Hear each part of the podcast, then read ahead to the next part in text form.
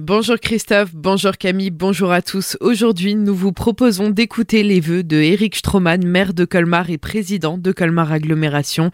Ce début d'année 2023 a marqué le grand retour de la traditionnelle cérémonie des vœux du maire de Colmar, la première pour Eric Stroman. Elle s'est tenue mardi soir au parc des expositions devant plusieurs centaines d'invités. À cette occasion, le premier édile colmarien élu depuis 2020 est revenu sur une année 2022 positive et a fait le point sur les projets de la la ville en 2023. On l'écoute. 2023, ben, on souhaite simplement qu'on poursuive dans le rythme qui a été lancé en 2022 avec euh, des investissements euh, importants, réseau de chaleur. Euh, la question énergétique est devenue un sujet très très important hein, pour l'ensemble des acteurs économiques et également pour les particuliers. Poursuite aussi de notre volonté de verdissement du centre-ville avec des travaux place de la cathédrale et ailleurs. Renforcement du déplacement en piste cyclable avec des projets en ville mais également à l'extérieur de la ville, vers l'agglomération, avec un projet de piste vers Saint-Cran-Plaine, par exemple. Ça, c'est à l'échelle de l'agglomération. La volonté aussi euh, d'avoir une eau de meilleure qualité, en tout cas qualité gustative, euh, puisque je souhaiterais que cette année, on puisse supprimer le chlore dans l'eau potable à Colmar.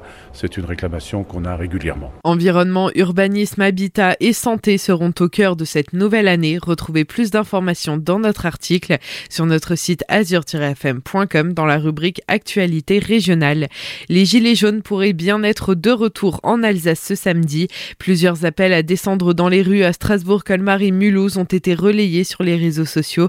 Les manifestants souhaitent montrer leur colère motivée par diverses raisons inflation, pouvoir d'achat, réforme des retraites ou encore réintégration des personnels de santé non vaccinés.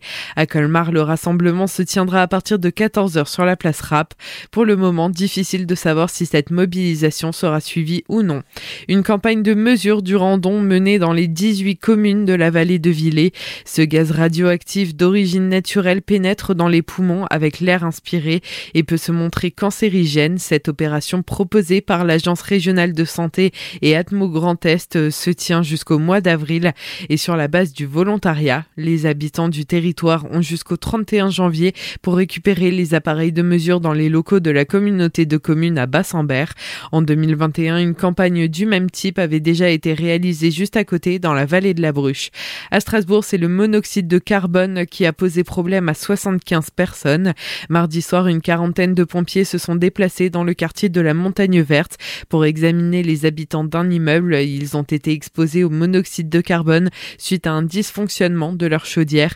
Une vingtaine de personnes ont été diagnostiquées en urgence relative. 14 ont été transportées à l'hôpital. Mardi aussi, un randonneur est décédé lors d'une sortie en montagne à Stosvir. La victime était un Belge de 47 ans, randonnant en famille. Il a été victime d'un malaise. Les secours n'ont pas pu le réanimer. Un couple jugé pour violence conjugale à Colmar. Aujourd'hui, un homme va comparaître devant le tribunal judiciaire pour violence conjugale.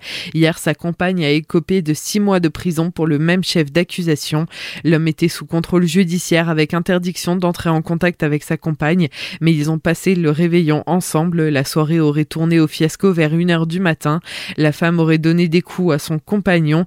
C'est elle-même qui a alerté les gendarmes au petit matin. À leur arrivée, elle présentait 2,6 grammes d'alcool par litre de sang. Au tribunal, le couple aurait laissé sous-entendre vouloir faire ce qu'ils veulent et ne pas vouloir respecter l'interdiction d'entrer en contact.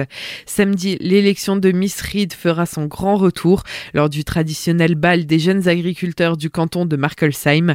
Pour le moment, huit jeunes femmes sont en lice pour succéder à Julie Meyer, Miss Reed 2019.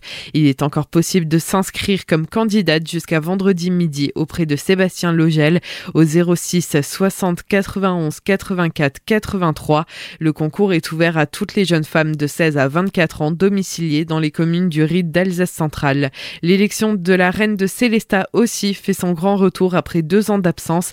Celle-ci se tiendra le 28 janvier au Tanzmatten. Les jeunes femmes entre 17 et 25 ans, candidates pour succéder à Coralie Bouloc, peuvent s'inscrire via la page Facebook Reine de Célestat.